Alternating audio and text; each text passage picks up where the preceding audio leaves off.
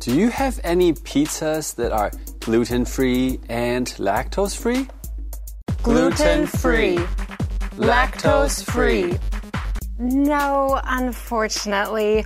Our pizza crusts are made from whole wheat flour and we don't have any non dairy cheeses. Whole wheat flour.